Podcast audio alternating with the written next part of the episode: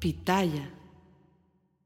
Hola, ¿qué tal? ¿Cómo les va? Sean todos y todas ustedes bienvenidos y bienvenidas. Gracias por acompañarnos en este canal de YouTube que se llama El Philip y muchísimas gracias por acompañarnos también a través de nuestro podcast que lleva el mismo nombre y que ustedes saben que todos los sábados les contamos varias historias y varias anécdotas que durante la semana no tuvimos oportunidad de eh, pues platicarles. Y hoy precisamente, fíjense que en base a los comentarios que ustedes nos dejan a través de nuestros videos, pues podemos... Eh, nosotros seguir generando estos contenidos y platicarles algunas otras historias que hay independientemente a las que ya les platiqué durante el día que le correspondió a cada uno de nuestros artistas. Y hoy no es la excepción, por eso le doy la bienvenida a cada uno de ustedes que nos hacen el favor de mirarnos, pero sobre todo también de suscribirse a nuestro canal de YouTube, de seguirnos a través de nuestro podcast y por supuesto acompañarnos en todas nuestras transmisiones porque gracias a esas preguntas que nos llegan a través de sus comentarios,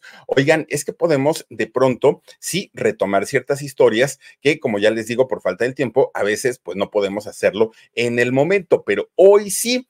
Fíjense que hablando de, de lo ocurrido, pues el fin de semana estuvimos platicando sobre la historia de un cubanazo, de un cubanazo, oigan, de estos galanes, galanes, galanes, digo, estamos hablando de los años 90, estamos hablando de cuando un cubano llega a México y se convierte en uno de los protagonistas de telenovelas en Televisa, pero además de los más exitosos, mejor pagados y con mucho, mucho, mucho éxito. Pero fíjense que lo que eh, platicábamos el lunes pasado es que todo parece indicar que este actor solo se aprovechó y no solamente de una, de varias mexicanas. ¿Y para qué se aprovechó de ellas? Pues para poder hacer una carrera aquí en México. Claro, si se juntaba con gente que ya era famosa en aquel momento, esto iba a ser mucho más sencillo. Fíjense que algo que a él, y me refiero a Francisco Gatorno, le interesaba en aquellos años era salir de su país, era salir de Cuba, porque se sabía perfectamente desde aquellos años y peor ahora que la situación no es precisamente una situación muy, muy, muy bonita. Entonces, cuando llega a México, Claro que es un muchacho que seguramente su talento tendrá. Además, él, siendo deportista, un cuerpo bastante, bastante trabajado. Y yo creo que Francisco Gatorno bien pudo haber, haberse convertido en un protagonista de telenovela, porque además él ya había hecho cine allá en, en Cuba pero fíjense que se fue por el camino fácil y de esta manera pues encuentra cobijo en algunas chicas mexicanas donde les prometió amor. Bueno, hasta se casó con Cintia Clitbo, fíjense nada más. ¿Y todo para qué? Para que a final de cuentas dijera, ay, pues sabes qué, pues ya soy famoso, ya tengo mis protagónicos, ya este, puedo mantenerme por mí mismo, así es que ahí te ves. Pero fíjense ustedes que la historia de Francisco Gatorno, este cubanazo que llegó a México en los años 90, digamos que no es eh, precisamente el único caso de personas que llegan desde este país que no decimos que todos los cubanos son igual, por supuesto que no. Hay muchos cubanos que saben ser agradecidos, hay muchos cubanos que son muy trabajadores y muchos cubanos que ponen el nombre de su país muy en alto, pero hay otros que, ay Dios mío, vergüenza ajena. Fíjense nada más que desde la época de oro del cine mexicano en nuestro país, pues han eh, llegado cubanos que muchos de ellos bien que han aprovechado la oportunidad de la plataforma tan grande que es México, tanto en la música, pero también como en el mundo de la actuación. Y muchos de aquellos grandes actores y actrices cubanos de, de, de aquella época, oigan, han llegado a México, sí, pero la gran mayoría han sido personajes súper agradecidos no nada más con el pueblo, no nada más con el país. Fíjense que incluso hay muchos de ellos que han hecho cosas por México, lo cual es buenísimo, pero por otro lado, han habido también actores que, como en el caso de Francisco Gatorno, bueno, miren, de, de, verdad que muchas veces nos preguntamos el por qué, el por qué vienen a este país, trabajan, ganan dinero, hacen carrera, pero también hacen de las suyas, pero también en el caso de muchos llegan incluso a cometer delitos. Fíjense que eh, en, el, en el caso de, de, lo que le hizo Francisco Gatorno a Cintia Clitbo, pues yo creo que lo único que podemos decir es que fue una cochinada, realmente una cochinada. ¿Por qué? Pues porque se aprovechó básicamente de la fama que ya tenía Cintia, se aprovechó que ya, ya era una mujer con buenos ingresos económicos, pero fíjense que algo muy, muy, muy raro que ocurrió hace poco es que Cintia Clitbo sale en un video a decir que Francisco Gatorno había sido el gran amor de su vida, que con él había conocido el cielo, pero también el infierno. Y fíjense, digo, todos sabemos la historia de amor de Cynthia Clitbo, porque es una mujer de, eh, pues ahora sí con una carrera pública y sabemos perfectamente que no le ha ido precisamente muy bien en el amor. Eso todos lo sabemos, pero tanto, tanto como para decir que alguien que la lastimó, que se aprovechó de ella, que pues prácticamente se burló y ella tuvo que sacarlo de uno y mil problemas y decir que fue el amor de su vida, pues digo, pues, pues, pues, sí, sí está como que media extraña la cosa. Ahora, ¿qué fue lo que dijo Francisco Gatorno cuando escucha decir a Cintia Clitbo que él había sido el gran amor de su vida? Híjole. O sea, se puede ser cínico en la vida, pero, pero no tanto. Fíjense que Francisco Gatorno dijo, ah, pues de eso ya ni me acordaba, ¿eh? O sea, ya, eso ya fue. Se le, acordó, se le olvidó, perdón, a Francisco Gatorno que en su automóvil, viniendo de, de Cancún hacia la Ciudad de México, murió una persona, murió una persona que era su amante, aparte de todo, y que Cintia Clitbo fue la que lo sacó de ese problema. En serio, se le olvidó a Francisco. Esto lo único que nos deja saber, pues es el tipo de patanazo que es Francisco Gatorno. Pues fíjense, todavía dijo, ay, no, no, no, no es cierto. Pues aparte de todo, yo con Cintia me llevo muy bien dijo Francisco. Bueno, le trató de componer.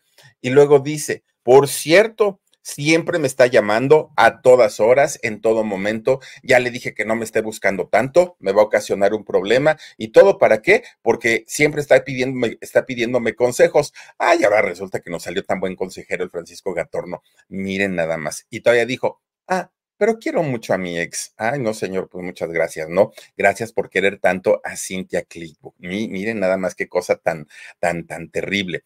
Eso sí, dijo que a México lo quería como su segunda casa, que el país azteca le había abierto las puertas. En eso tuvo razón.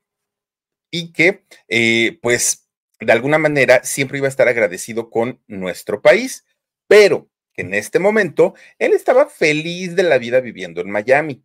Y ahora que está viviendo en Miami, pues ya ni se acordaba de los secuestros, de las matanzas, de los tiroteos, de todo lo que se vivió aquí en México. A ver, señor Francisco Gatorno, en esa parte también tiene razón. No podemos defender lo indefendible y desafortunadamente México y sobre todo zonas en particular de nuestro país han pasado no ahora, de muchos años, muchos años, y esto es algo que no se ha podido erradicar, ha pasado por una situación de violencia extrema, sí, eso lo sabemos, pero si usted no estaba a gusto y no estaba contento en México porque no podía vivir tranquilo por los secuestros, por las matanzas y por los tiroteos, pues hubiera regresado a Cuba. Yo supongo que allá las cosas para usted estaban mucho mejor. Yo supongo que allá en Cuba le iba mil veces mejor, pero claro, después de haber vivido en México, como ahora ya vive en Miami, bueno, pues el señor entonces ya ve a México como, uy, uy, es que, uy, bueno, en ese país, imagínense nada más, después de haber hecho carrera aquí, una persona, ser una persona tan malagradecida, no, no, no, no, no, es, esas cosas de verdad no, no van. Pero miren, como ya les había dicho, la lista de la gente cubana que ha llegado a nuestro país, pues es muy larga, mucho, mucho, mucho, muy amplia podemos hablar de quién, de, quién se nos puede ocurrir. Miren, ahí tienen a Niurka Marcos, ¿no? Niurka Marcos, que hoy dice ser la mujer escándalo y, se enorgullece y habla con mucha elegancia ella, ¿no? No, no, no, no, bien podría ser la, la princesa de Mónaco. Bueno, Niurka Marcos, cuando llega a nuestro país y que llega como bailarina, fíjense nada más, pues empieza a trabajar allá precisamente en Yucatán, ¿no? En Mérida, Yucatán. Empieza ella a ver, muy bonita, es eso, miren, es, esas partes de que si son talentosos o no, si son guapas y guapos o no, creo que eso ni siquiera es tema de conversación. El punto es cómo es que llegan y logran convertirse en quienes hoy son. Fíjense que cuando ella llega a, Mérida y comienza a trabajar y de pronto los productores de Televisa, de Televisión Azteca y de muchas otras televisoras que se van a tomar unos tragos, algún bar, alguna cantina, algún table, algún, lo que quieran ustedes. En, en alguno de estos sitios, pues se topa con Juan Osorio, ¿no? Y Niurka Marcos cae perdidamente y desinteresadamente enamorada en Juanito Osorio. No piensen mal, miren qué chula estaba Niurka. No piensen mal, no, no, no. No era por su dinero, tampoco era por el puestazo de productor que tenía en Televisa Juan Osorio. No, ese sí fue amor verdadero, fue un amor real. Fue un amor tan verdadero el de Niurka Marcos y Juan Osorio que al poco tiempo, ya casados, recordemos que Niurka engañó a su amadísimo esposo con el pabilario, ¿se acuerdan ustedes, no? Oigan, que también cuántas y cuántas y cuántas especulaciones hay sobre eh, la paternidad de Emilio Osorio, del halcón. Y, no lo decimos nosotros, eso se ha dicho de toda la vida, el gran parecido entre el hijo de Niurka y el hijo de Bobby. Son gemelos los chamacos, ¿no? Que la culpa finalmente ni siquiera es de ellos y, y vamos, ellos están fuera de todo este tema, ¿no? Pero fíjense ustedes, estaba tan mal la relación de Niurka y su amado Juan Osorio, que se acuerdan cómo lo exhibió de una manera tan fea, que no servía para la cama, que era un mal amante, que ella se tenía que tocar solita mientras estaba viendo a Joaquín, decía, una cosa de, de, de verdad que yo creo que para muchos no solo fue de mal gusto, miren nada más, miren nada más. No, pues sí, de que fue amor verdadero el de Juan Osorio, júrenlo que sí fue. Bueno, Fíjense que si algo le, tenemos que reconocer a Niurka Marcos es que ha sido una mujer muy inteligente, mucho, mucho, muy inteligente, porque Niurka habla mal de todo mundo, de todo, de todo el mundo, menos de México. De México, digo, tonta no es Niurka. Entonces, eh, siempre se ha cuidado mucho ¿Por qué? Porque sabe perfectamente que en México, si algo amamos, es a nuestro país. Entonces, no se va a meter en camisa de once varas y Niurka Marcos nunca ha hablado mal de nuestro país. Aquí sí, aquí vive, aquí sigue, aquí hizo carrera como bailarina, como actriz, como vedette, como empresaria y obviamente no va a morder la mano de quien le da de comer. Ahora, fíjense que hay un, un personaje que en lo particular me gusta porque es talentoso, me gusta porque canta muy bonito, porque compone canciones como ya, como, como se hacían antes, no ahora, ¿no? Estas cosas que hacen espantosas del reggaetón, pero este señor es, para mi gusto, un señor, no, no, no, no, de la música, un cantante, músico, compositor, un pues talentazo, la verdad es que sí. De hecho, este señor también cubano, fíjense que se nacionalizó en México hace algunos años, es decir, tiene la, la nacionalidad mexicana. Bueno, pues hace un año o dos, no recuerdo, eso sí no recuerdo. Resulta que el presidente de México, Andrés Manuel López Obrador, invita al presidente cubano, al presidente de Cuba, a las fiestas patrias, ¿no? En el mes de septiembre, obviamente, a don Miguel Díaz Canel. Resulta entonces que este cubano, llamado don Francisco Céspedes, se molestó mucho porque él, el señor, se siente mexicano. Y entonces se molestó tanto, tanto, tanto, tanto, que miren, escribió un tuit en donde le desea la muerte al presidente de México, Andrés Manuel López Obrador. Miren, no vamos a hablar de política porque ni es nuestro tema, ni soy eh, politólogo, bueno, eh, no, no soy experto de política, ni mucho menos, no. Pero podemos estar de acuerdo con el trabajo que se está haciendo en México. No podemos estar de acuerdo con el trabajo que se está haciendo en México. Lo que sea, a final de cuentas, vivimos en un país libre y tenemos todo el derecho de expresar nuestra opinión respecto al trabajo. ¿No? Creo yo que en ese sentido se, se, puede hacer y se ha hecho durante muchos años. La crítica al gobierno es algo que, bueno, y lo hemos dicho aquí, desde la época de las carpas en México, uno de los principales, principales, em, pues, eh, actores que hacían eh, este tipo de comedia fue el padre doña Ana Martín, don Jesús Martínez Palillo.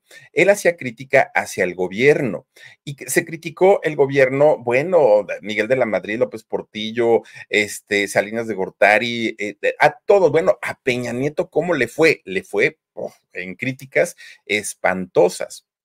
Ahora, una cosa es criticar, pero algo muy distinto es desearle la muerte a alguien. Ahí sí, para que vean no, don Pancho me cae muy bien, muy, muy, muy bien, pero creo que aquí sí se equivocó. Don Pancho Céspedes, no puede usted escribirle canciones al amor, a la vida, al desamor, a las mujeres y por otro lado desearle la muerte a una persona y sobre todo cuando esta persona representa a nuestro país porque la banda presidencial, quien la aporte en ese momento, miren, quieran que no, hay que respetarlo. Mira, Marcito, vamos a recordar lo que escribió don, don Pancho Céspedes en, en este tuit que me hiciste favor de, de, poner lo que escribió don, don Francisco Céspedes. Y de verdad es mucho, mucho, muy lamentable lo, lo que el señor escribió, lo que el señor puso en sus redes sociales y que claro, le costaron cantidad y cantidad de, de críticas, cantidad de, de, de, cosas en donde pues la gente no estaba de acuerdo con los comentarios del señor. Y lo peor del asunto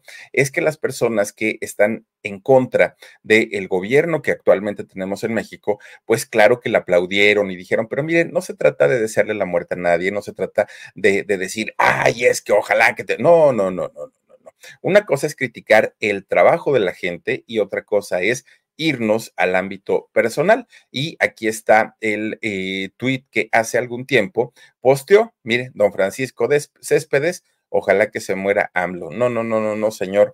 Yo creo que usted aquí sí se equivocó y se equivocó tremendamente. Y más cuando usted fue acogido por un país como México, en donde hoy afortunadamente ya tiene su documentación como mexicano. Qué bueno, qué bueno. Y aquí en México le abrimos los brazos a mucha gente, pero ya una vez siendo mexicano, por favor respete nuestro país y respete también al presidente que tengamos en turno. No me refiero a Andrés Manuel López Obrador, me refiero al presidente que esté en turno. Tenemos que respetarlo, porque a final de cuentas, la elección se hizo de una manera como, dicen, este, eh, con democracia. Entonces fue la elección de la mayoría de los mexicanos quienes decidieron que este gobierno fuera quien eh, estuviera en este periodo. Entonces, ahí sí creo yo que don Francisco Céspedes, pues se le fue, se le fueron los pies y de verdad, don Francisco, si usted desea seguir haciendo carrera en nuestro México, que es tan lindo, pues hay que comenzar a respetar, ¿no? A respetar y dicen por ahí, zapatero a tu zapato, póngase a componer canciones tan bonitas que mire, Remolino, Señora, todas estas canciones le han quedado bien bonitas, bien, bien, bien bonitas a don Francisco Céspedes. Y eso sí, queremos que sigan haciendo este tipo de, eh, canciones tan, tan, tan padres. Ahora, fíjense ustedes, hay una, una persona famosa, muy famosa, que la verdad ya está da flojera hablar de ella. Ya, ya, ya créanme que muy guapa, preciosa, no guapa, preciosa y lo que le sigue. Exitosa también y exitosa gracias a que vino a México y aquí en México comenzó a trabajar. Pero miren, no importa que sea guapa, que sea exitosa, que está bien, todo eso está bien, pero no se puede, no puede uno ir por la vida haciendo el mal sin que tenga consecuencias. ¿Y por qué lo decimos? Miren, Livia Brito, sí, una cubana guapísima, muy, muy, muy, muy, muy guapa. Que muy al principio, yo recuerdo que cuando Livia Brito comenzó a trabajar en México, las críticas hacia su persona es porque decían, ah, ¿Y esta quién es? Que ahora ya se siente diva. ¿Quién es? Que ahora esta mujer ya se siente la más guapa. Esas eran las críticas a Livia Brito. Y creo yo que ah, en ese sentido es un tipo de crítica a la que los artistas deben estar acostumbrados y que aparte de todo no le hacen daño a nadie, ¿no? O sea, decirle diva, pues bueno, como sea, pues miren, a final de cuentas es algo por lo que trabajan los artistas durante mucho tiempo. Como sea, pues ya, el que le digan diva, lo sea o no, pues, pues bueno, lo, sabrá tratar y manejar ella.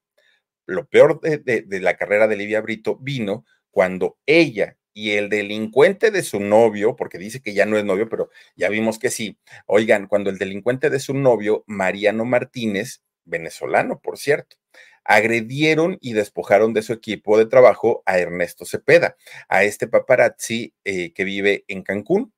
Fíjense nada más, lo golpearon, Livia lo arañó, le robaron su equipo. Bueno, una cosa de, y todo por unas fotos en un lugar público, ¿eh? aparte de todo.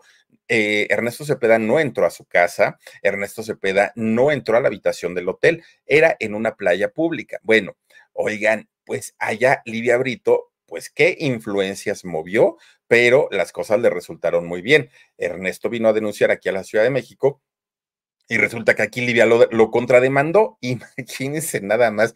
Ahora sí que te demando porque te pegué y porque aparte te robé, porque te asalté, nunca te regresé a tu equipo. Vean nada más la, fregadera, ¿no?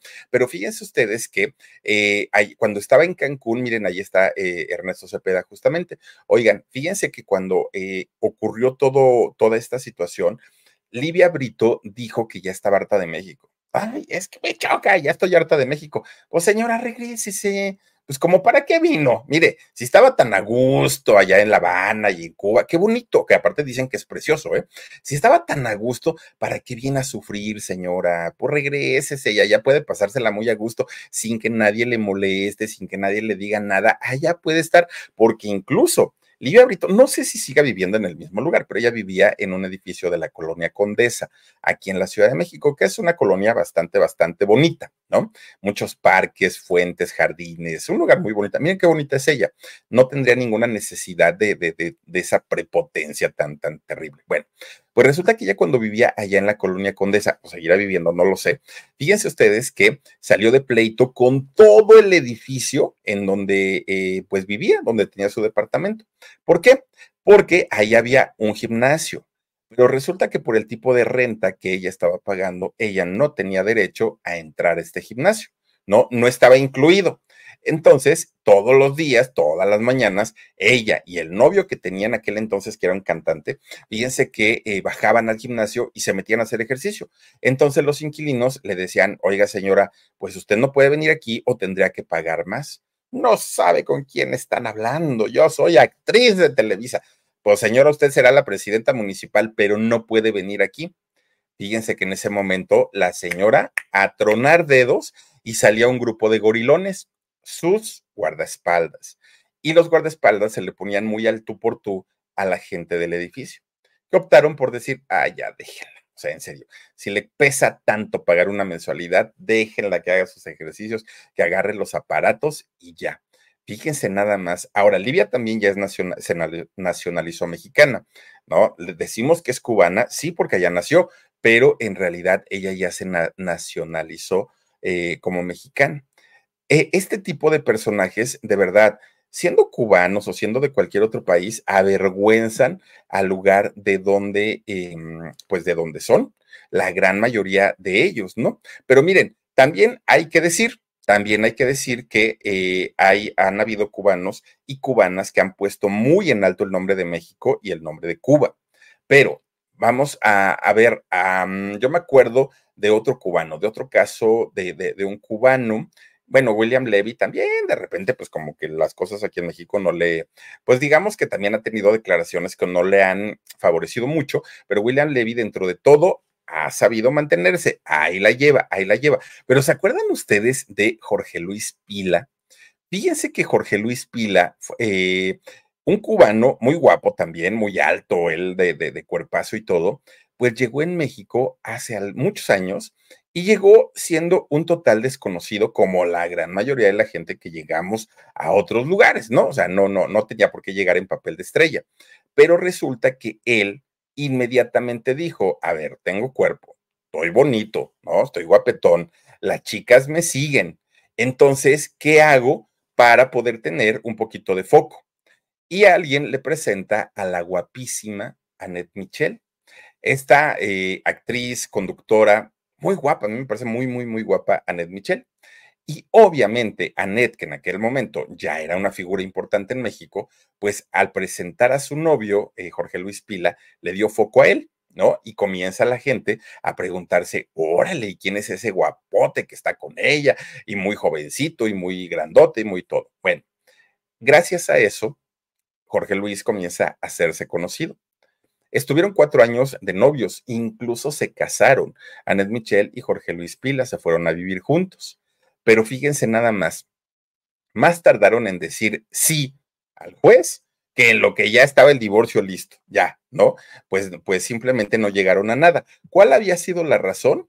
Pues las infidelidades de Jorge Luis Pila. ¿Por qué? Porque solamente había utilizado a Annette Michel para lograr su objetivo. ¿Cuál era el objetivo? Hacer una carrera en México. Gente que de verdad uno dice, no puede ser. No, no, no, no, no, no. Pero bueno, la lista, miren, puede seguir y seguir y seguir y seguir seguir. Nos podemos ir toda la noche hablando, que si de Raquel Vigorra, que si de William Levy, que si de, uy, cantidad, bueno, cantidad y cantidad. Pero como ya les decía, hay muchos otros que eh, también son cubanos y cubanas y que de verdad han logrado hacer una carrera importante en México y han puesto el nombre de su país de, eh, Cuba y también de México muy, muy, muy, muy, muy en alto. Miren, de Cuba llegó a nuestro país hace muchos años y la adoptamos como mexicana de nacimiento, doña Carmen Montejo, una gran actriz indiscutiblemente. Oigan, ¿qué decir de la primera aventurera, doña Ninón Sevilla, tan chula ella, ¿no? Eh, haciendo, haciendo este personaje que hasta el día de hoy aventurera se ha convertido en un ícono, en un ícono. Amalia Aguilar, otra cubana muy guapa y que vino aquí a hacer también carrera. María Antonieta Pons, uy, bueno, doña María Antonieta, cantidad de trabajos. Una Rosa Carmina, doña Raquel Olmedo, mitad eh, mujer, mitad gaviota. Bueno, don César Évora, que hablamos de él hace poquito. Gente que han sabido de verdad llevar una carrera bastante, bastante interesante y que no ha necesitado ni de escándalos, que no ha necesitado más que de su talento y que se expresan muy bonito del país que los ha acogido y que, los, que les ha dado tantos, tantos éxitos. Bien por todos los extranjeros que llegan a México a trabajar, que llegan a, aportar algo a nuestro país, pero qué mal por todos estos eh, extranjeros, y no me refiero solo a los cubanos, ¿eh? y nosotros también somos extranjeros cuando vamos a otros lugares y tenemos que portarnos muy bien, porque de lo contrario, miren, podemos entrar en esta lista negra de, de gente de verdad tan desagradable. Pero bueno, ahí está por parte de lo que vimos el lunes, nada más. Pero ¿se acuerdan ustedes que también platicamos de doña Gloria Marín? Oigan, una mujer que en esos años, cuando vivió doña Gloria Marín, gran actriz, fue muy criticada, muy, muy, muy criticada por le decían libertina, le decían cascos ligeros, bueno, le decían de todo. Hoy, al día de hoy, doña Gloria Marín puede incluso llegar a ser admirada y envidiada porque decía, no, hombre, pues imagínense tener a tal, a tal, a tal, a tal, a tal, a tal, pues que a todo dar, ¿no? Una mujer muy bella, aparte de todo, que supo vivir una vida en total, en total libertad. Ahora, ¿se acuerdan ustedes que les contaba yo que doña Gloria Marín, además de, eh, pues, haber tenido una vida muy ajetreada en la cuestión amorosa cuando era joven, bueno, en su vida adulta también lo fue. Miren, por ejemplo, se le eh, tuvo de hecho un romance con un periodista que escribía, fíjense, en el Excelsior, pero estoy hablando hace muchos años, un señor que hasta los políticos le tenían miedo, porque este señor podía destruir carreras políticas, pero dicen que era una muy mala persona, don Carlos de Nigri. Fíjense que este señor se decía que era violento, que era alcohólico, y, bueno, que además pues tenía cantidad de mujeres, un, una fichita el señor, ¿no? Según lo que se dicen, que incluso eh, a Gloria Marín le llegó a faltar el respeto en varias ocasiones y sobre todo en público, a gritonearle a la señora. Y miren que doña Gloria para aquel momento, pues ya era una señora, señora. No vamos a decir que era una mujer muy adulta, pero ya era una mujer madura. Pues fíjense nada más, estuvo con este señor. Miren, gracias Omar por la imagen. Bueno, pues resulta que después, ya rebasando los 50 años, doña Gloria Marín, se llegó a relacionar con don Jorge Labat, Fíjense, el papá de Adriana Labat, el, suegro de Rafa Márquez, ¿no? Bueno, ex suegro de Rafa Márquez y desafortunadamente ya no muere, ya, ya no vive, perdón, don Jorge Labat. Adriana, su hija, lo acusó de haber abusado de ella y después Adriana dijo, ¿yo? ¿Cuándo? La chismosa fue Maxine Gutzai, yo ni siquiera dije nada pero a don, don Jorge Labat lo corrieron de Televisa, se tuvo que ir de México. Bueno, una cosa espantosa, espantosa. Antes no lo metieron 10 años, 6 meses a la cárcel, ¿verdad, don Jorge Labat? Pero bueno, oigan, pues a final de cuentas, fíjense que eh, don Jorge, muy joven en aquellos años, y doña Gloria Marín ya rebasaba los 50 años, se fueron a vivir juntos. El asunto es que él, muy guapo, muy, muy, muy guapo, pues le, provocaba los celos a doña Gloria Marín tanto, tanto, tanto que, pues imagínense que terminó la relación porque era muy, muy, muy celosa. Ahora, en sus comentarios nos hicieron favor de decirnos, oye, Philip, ¿y qué pasó con las hijas de Jorge Negrete? ¿Se acuerdan ustedes que les contábamos que Jorge Negrete tuvo dos hijas? Eh, una de ellas biológica y otra de ellas adoptiva. Bueno, las hijas eran Gloria Virginia Guadalupe y Diana. Eh, Gloria Virginia Guadalupe fue la hija adoptiva y Diana fue la hija biológica. Fíjense ustedes que ellas ya no viven, ninguna de las dos ya fallecieron y de hecho fallecieron con meses de diferencia. Diana falleció el 22 de octubre del 2021 cuando tenía 79 años y lo que tenía era un cáncer de pulmón. Fíjense que hay, hay una persona que nos ayuda, que colabora con nosotros aquí en el canal del Philip, y nos decía que tuvo la oportunidad de convivir con ella, con Diana, que incluso la entrevistó varias veces. Y dice que era una mujer muy reacia, de un carácter muy, muy, muy fuerte, pero eso sí, dice que se esforzó toda su vida por tratar de preservar todo el legado artístico de su padre, porque decía, mi, mi papá a pesar de que cantaba muy bonito, de que tenía eh, pues varias películas muy buenas, nunca llegó a estar al nivel de admiración y de cariño que tuvo Pedro Infante. Por eso es que tengo que seguir trabajando para que el legado de él no, no, no se termine. Bien por ella. Ahora, el 12 de enero del año 2022 murió Gloria Virginia Guadalupe. Ella muere y eh, pues son meses prácticamente de diferencia entre las dos hermanas, ¿no? Una de ellas adoptiva, otra de ellas biológica.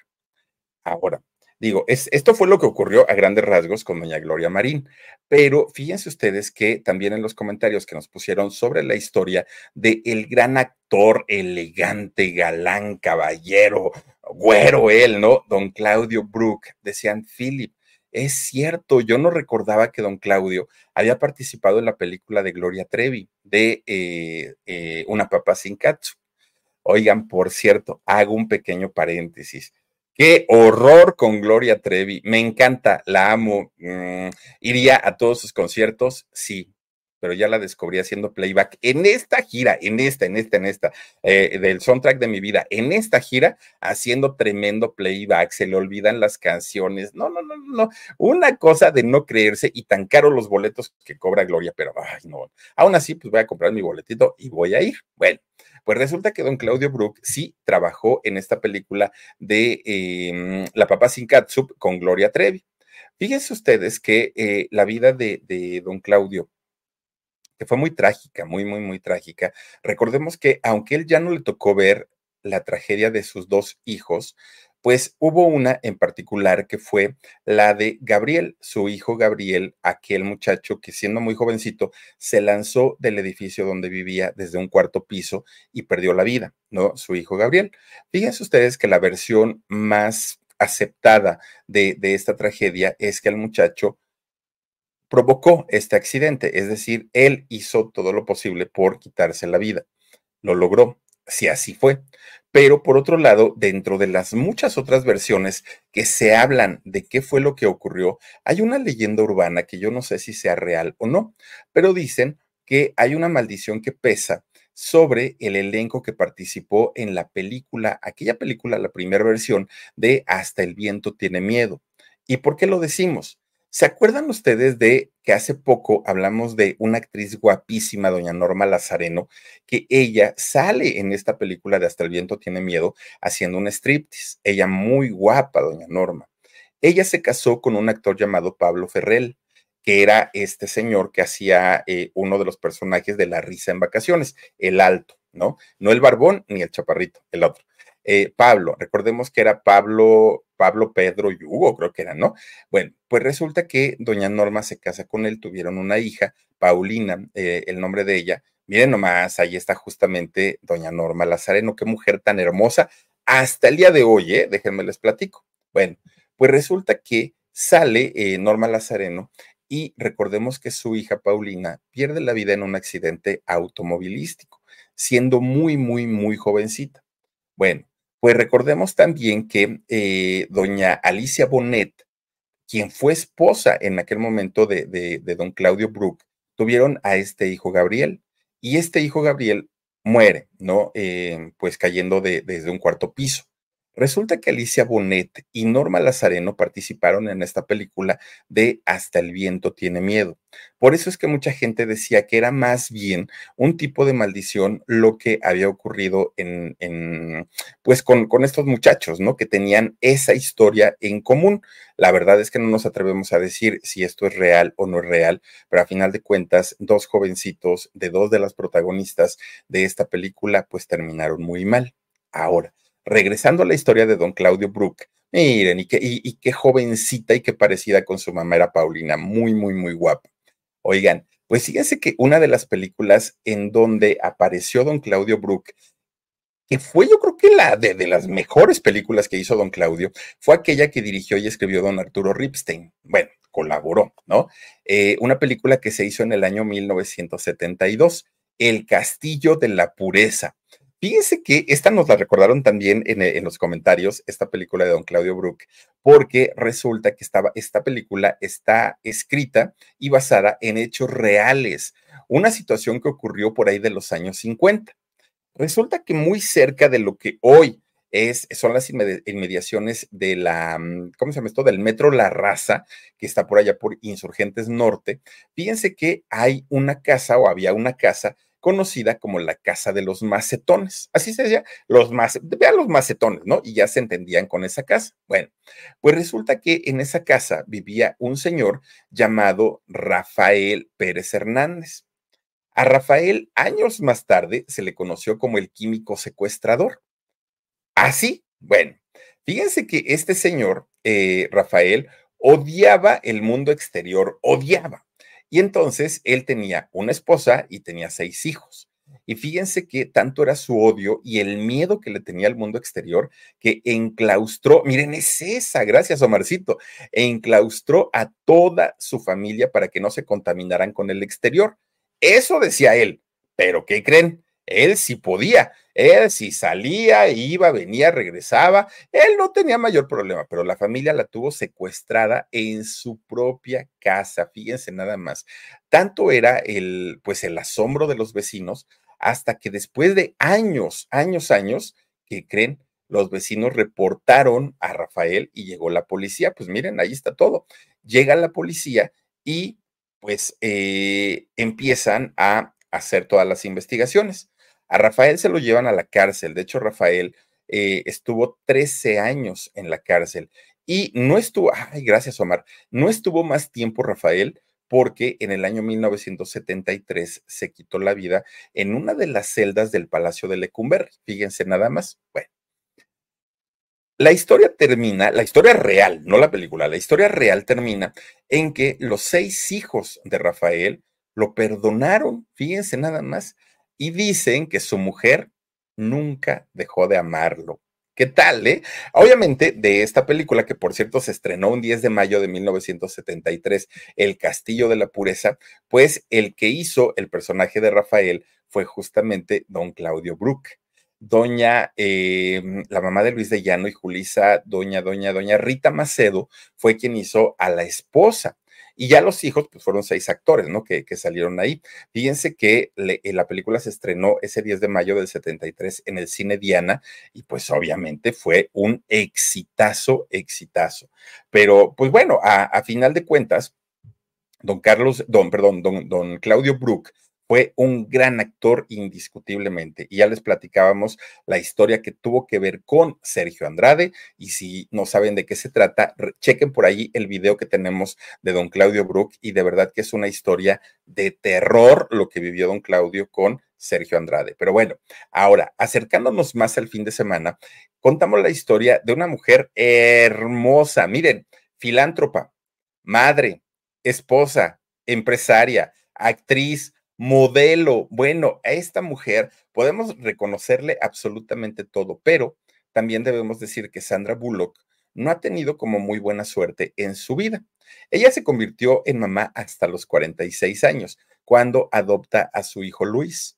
Fíjense que ella, de hecho, quería convertirse en mamá desde que tenía 17 años. Le dijo a su mamá, eh, Sandra Bullock, que quería tener hijos pero la señora que ya veía que su hija se iba a convertir en una celebridad, pues le dijo que no. Y espérate, y espérate, y ahorita no es el momento, y ahorita, y no se lo permitió. Cuando Sandra finalmente conoce a uno de sus eh, eh, ex esposos y se quiere convertir en mamá, ya no pudo. Fíjense que ya había pasado el tiempo, su reloj biológico había caducado y ya no pudo ser madre biológica.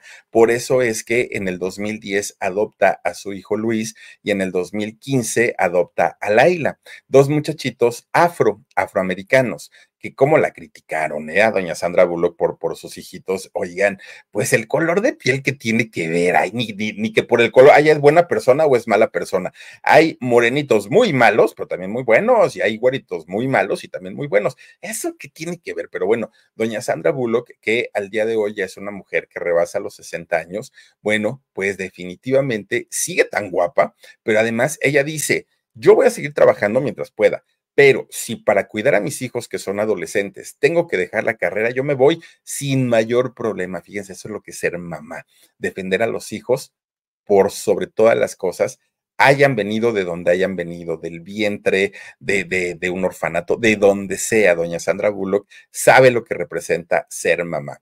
Ahora, ya nada más para cerrar la semana, recuerdan ustedes que el día de ayer platicábamos acerca de Carlitos Espejel, que yo no sé por qué le sigue. Bueno, yo por lo menos a, muchas cosas y a muchas personas les digo en diminutivo, no sé por qué es costumbre, ¿no? Pero mucha gente se refiere todavía a Carlos como Carlitos Espejel. ¿Por qué? Pues porque se queda como uno con esa idea, ¿no? De, de, que estaba en chiquilladas. Ahora, recuerden ustedes que Carlos Espejel ha batallado mucho, muchísimo para conseguir trabajo porque de pronto ha salido muy mal con las diferentes televisoras con las que ha trabajado, con Televisa, en, muchos lugares. Ahorita está en Azteca, ¿no? Está con Marco Antonio Regil en Escape Perfecto, que por cierto, Marco Antonio Regil ya para el otro mes entra a trabajar a Radio Fórmula y va a tener su programa de radio, que Marco Antonio Regil comenzó en la radio, en Estéreo 102, uy, de la Ciudad de México hace muchos años. Yo lo escuchaba, fíjense nada más, y de ahí ya brincó a la televisión y ahora regresa a Radio Fórmula. Pero bueno, pues felicidades, ¿no? Para, para eh, Marco Antonio Regil. Pero fíjense, regresando al, al caso de, de Carlos Espejel, de hecho, muchas veces él ha pensado que va a conseguir trabajo gracias a su carrera y gracias a su trayectoria, pero no es así. Miren, cuando en México se hizo la película de Cantinflas, esta película que, bueno, causó causó más expectativa cuando la iban a, cuando lo estaban haciendo, que ya después cuando salió, creo que ni quien la fue a ver, ¿no? A mucha gente pues no le gustó. Resulta que Carlos decía, ah, van a ser cantinflas, pues ese personaje me lo van a dar a mí, porque yo hice carninflas muchos años, porque yo estudié muy bien al mimo, porque yo sé hablar como él, porque yo sé actuar como él, y porque además el mimo y yo platicamos cuando yo era niño, y el mimo me dio su permiso para yo poder imitarlo. Entonces Carlos dio por hecho que él iba a hacer esta película. ¿Cuál fue la sorpresa? Pues que la producción ni siquiera lo tomó en cuenta. Ni a él, ni a varios, ¿eh? Flavio también fue un, comediante que imitaba eh, a Cantinflas y tampoco buscaron a Flavio.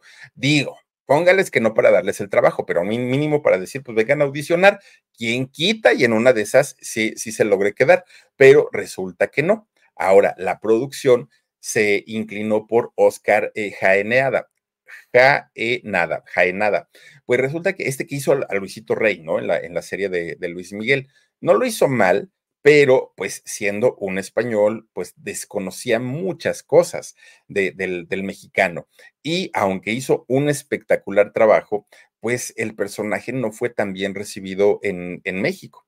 Ahora, fíjense que Carlos dijo que para hacer el casting ni siquiera lo habían llamado, ni siquiera se enteró cuándo o en qué momento lo habían hecho. Y lo que sí supo es que a este Oscar eh, Jaenada, la, él había mandado su casting por video y lo vieron los productores y dijeron, está muy bueno, échalo, y, lo llamaron para hacer la película. Y a Carlos ni siquiera le dijeron cuándo, dónde o por qué iba a hacer este casting. Fíjense nada más, ahora sí que algo bastante, bastante eh, extraño.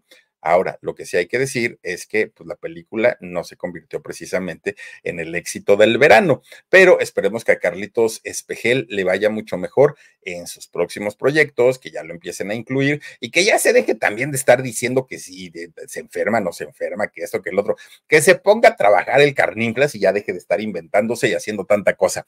Oigan, pues hasta aquí llegamos con nuestro podcast de fin de semana. Les quiero agradecer muchísimo a todas y a todos ustedes que nos han acompañado esta noche Gracias de verdad y les deseo que pasen un extraordinario inicio de semana. Recuerden que el domingo tenemos alarido 9 de la noche y también tendremos un video nuevecito de Con Sabor a México. Pásenla bonito, cuídense mucho. Soy Felipe Cruz el Philip. Adiós.